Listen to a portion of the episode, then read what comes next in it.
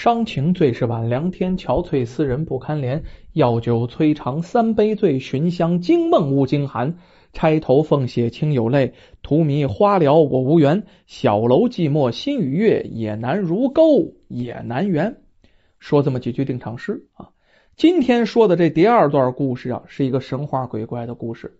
咱们反复重申，神话鬼怪的故事无非是教人向善、劝人学好。您可千万别跟这个封建迷信挂钩。您看这故事最后一定会给您有点启迪。当然，能听到故事里的深层意思，那是您的道行啊。我是负责讲故事。有的人说我不愿听那个，我就愿听一故事，乐呵乐呵得了，那也可以。其实听故事嘛，本身就是个娱乐。这个故事发生在啊明朝的成化年间，这个小村子叫气朗村。这个村子里啊，读书人不多，就有这么一个书生叫刘远啊。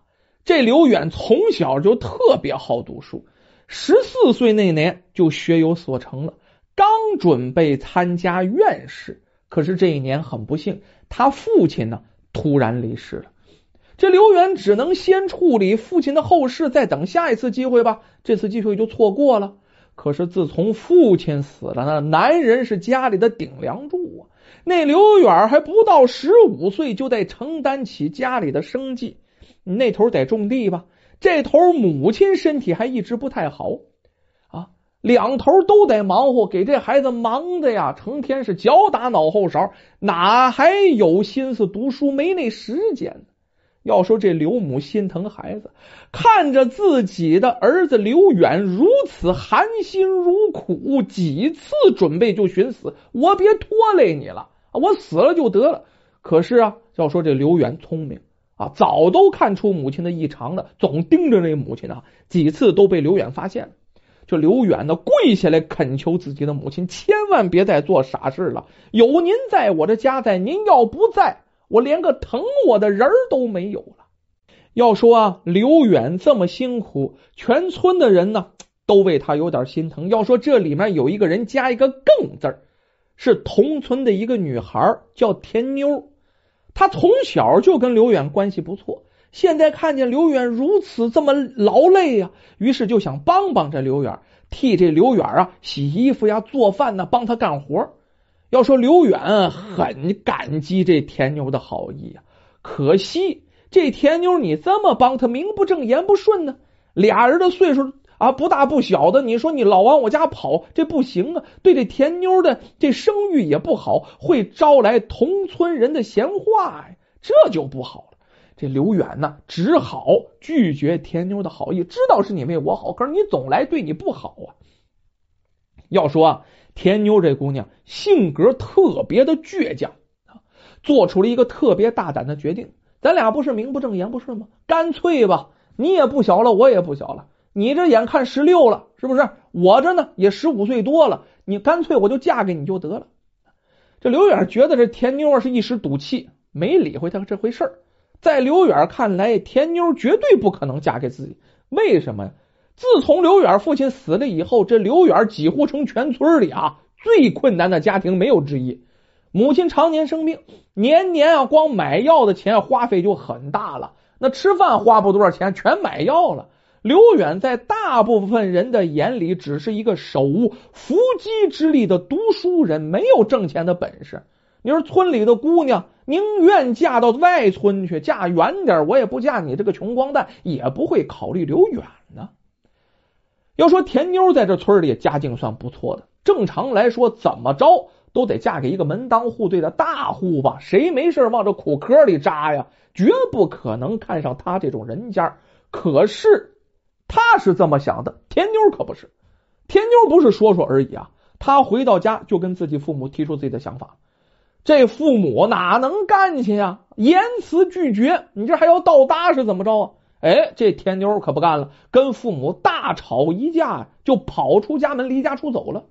这跑出家门，就来到刘远家了。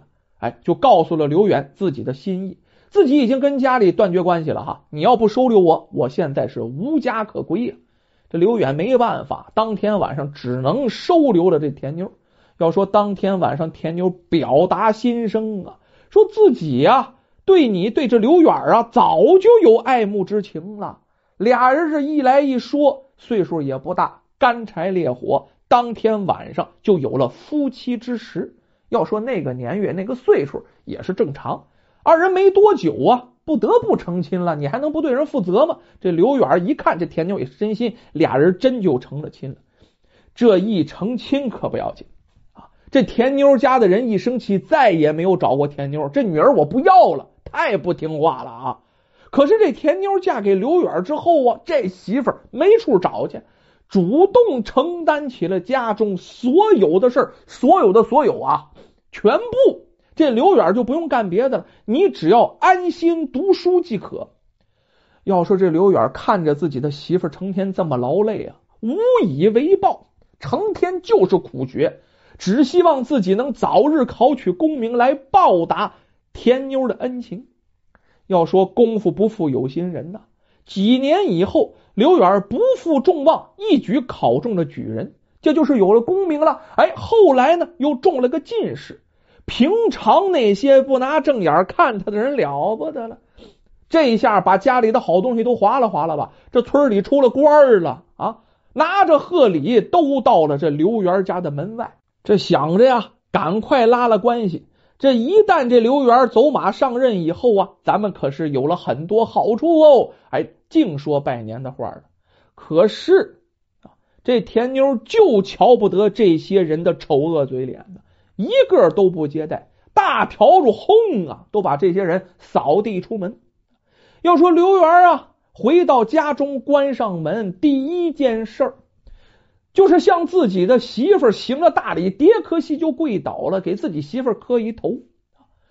口言则：如果没有我的妻田妞啊，我刘远永远是一个。不称职的庄稼汉，我家现在什么样都不知道了。要说这田妞，赶紧扶起自己的父亲刘远啊，特别的高兴，眼泪下来了。结果这一高兴，刘远没扶起来，自己一头就栽进了刘远的怀里。刘远吓坏了，赶快请来郎中啊啊！怎么回事？郎中这一切脉，可了不得了。怎么了？这田妞这么多年呢，太劳累了。身体早已不堪重负，只不过是一直咬牙坚持着。如今的身体呀，严重受损，无力回天了。偷偷的告诉刘远：“你赶快回去吧，安排后事吧。”刘远听到这个，那哭啊啊，好悬没哭断了气儿。没想到，没想到，现在终于有能力报答我的恩妻了。天妞却没给我这机会。命不久矣呀！这刘远啊，还怕自己媳妇听见，擦干眼泪，回到房中，跟田妞说：“哎呀，你这病情不重啊，好好调养数日就好。”可是田妞伤心的摇摇头，她很清楚自己的身体啊，知道自己不久于人世了。他告诫这刘远啊：“我呀。”这么累，让你当上了官了，你一定要做个好官，一定要为富一方，这你才对得起我，你一定要答应我。听到这儿，这刘远终于忍不住了，再次是放声痛哭啊啊，扎到自己娘子的怀里，那哭的跟个孩子似的。娘子不在了，我活着还有什么意义啊？不如咱俩共赴黄泉，一了百了就得了。要说这田妞。她真担心这刘远会寻死，于是告诉刘远一个秘密，说咱邻村啊有个叫胡钦的人啊，这人经常游走于阴阳两界，这个人有法术，说不定啊他能有办法。哎呦，病急乱投医啊！这刘远特别高兴，立即出门，赶快去找到了这胡钦。胡钦问明来意之后，对这刘远说：“哎呀，倒是有办法。”啊，只要能躲过鬼差锁魂，再用水蟒草泡上七日，呃，夫妻二人便可相见。只不过这只不过刚说，这刘远一听有办法的，转身呢，挠牙子就跑啊，起身就告辞了，揉揉就跑回家了。只要能跟他媳妇在一起，让他付出什么代价，那都可以呀。刘远啊，从胡钦那儿打探来的消息，一五一十的告诉了自己的妻子田妞。这田妞也很高兴。答应等自己死后啊，一定来与刘远相见啊！要说此时朝廷的任免文书也下来了，让这刘远即刻去龙泉县赴任，当了个知县。这刘远为了和妻子相见，打算拒绝不去啊。结果这事儿一传，可了不得了，一传十，十传百，传到胡琴耳朵里了。胡琴听说以后，大惊失色呀。起初只是想让刘远知难而退，没想到他夫妻俩竟然感情如此的深厚啊！这胡琴决定，上一次我有一半话没说完，你刘远就跑了呀！啊，我得把这半话说完。如果刘远还一意孤行的话，我就没办法了。这胡琴赶快啊，提带撩袍，急急匆匆的来到了刘远家。这时候啊，田妞已经奄奄一息了。二人啊，不但不悲伤。似乎还挺期待呢，还就是说刘远跟田妞，因为有办法，他俩死后也能相见了，不是吗？就在这个时候，胡琴来了。胡琴赶快把刘远拉得远了一点，把上次没说完的话都告诉了刘远。半盏茶的功夫，这刘远再回到房中，眼中含泪看着田妞。田妞此刻非常开心呢，没有察觉到刘远脸上的异常。没过多久。这个贤妻田妞闭上了眼睛，深归那时去了。田妞死后，这魂灵就出了窍了。他看见刘远啊，抱着自己的遗体，这顿哭啊，好家伙，几度昏厥呀！田妞想上前安慰安慰刘远，让他不要伤心。两人之前不约定好了吗？还能见呢？是不是？不要流泪。可惜刘远看不见他呀。这胡钦就示意这田妞：“你快走，你快走。”胡钦有阴阳眼，能看见他。这田妞的魂灵啊，走了之后躲起来了吗？然后呢，这胡钦拍了拍刘远：“呃，他已经走了，你也赶快离开吧。”这刘远向胡钦深施一礼呀，收拾好包袱就离开家了，准备去龙源县赴任。当田妞啊在外边躲够了之后回来的时候，没看见刘远啊，便询问这胡钦：“刘远上哪儿去了呀？”这胡琴告诉田妞，刘元舍不得放弃自己的官位呀，考了多少年了，好容易考一个，最后啊，死者已矣，最终他还是决定去赴任去了。田妞大惊啊，没想到自己刚死啊啊，自己的丈夫就违背了当日的誓言。这胡青反过来又劝田妞啊，赶紧你下底下去报道去吧，免受阴司的责罚。这时候的田妞心灰意冷。这魂灵啊，便飘到阴司去了。时间不大啊，这田妞的魂灵刚走，这刘远又回来了。他看着胡琴说：“呃，走了吗？”这胡琴说：“走了呀。”哎，他走了，你为何不去赴任呢？这刘远就告诉胡琴，自己无论如何，无论如何呀，也要送田妞最后一程。办完他的后事，我再行离开，哪怕受到朝廷的责罚，我也在所不惜。要说田妞在弥留之际啊，胡钦呢将所有的原因都告诉刘远了。说啥呢？他来呀？他那之前说了半句，刘远就跑了。这胡青赶来告诉他那后半句，这后半句说完，这刘远决定放弃自己之前的想法了。因为什么？两个人如果继续在一起。那是可以教的办法是可以，可是会让田妞付出非常沉重的代价。那个代价没法说，有可能是万劫不复。如果田妞不去阴司逗留在人间，永远就失去了投胎为人的机会了。如果在这过程当中被鬼差给抓了的话，那永久囚禁于冥司受罚呀，再也出不来了。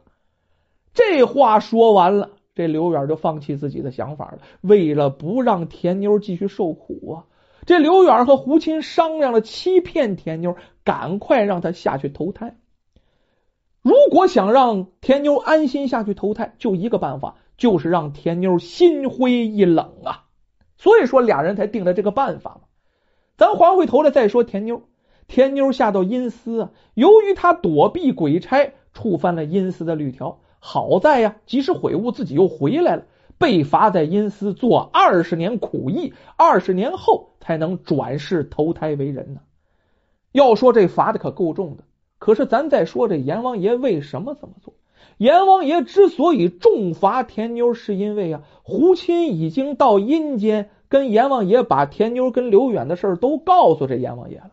阎王爷好人，同情二人，决定。等刘远阳寿尽的时候，安排他两个人一同投胎，而且安排投胎这个人家啊非常富贵，而且呢，回头又跟其他神仙打好招呼了，俩人的红线都牵好了，也就这俩下一辈子一定会在一起，让他俩下一辈子在一起没有任何阻碍，可以好好的相守一生。这阎王爷是这么安排。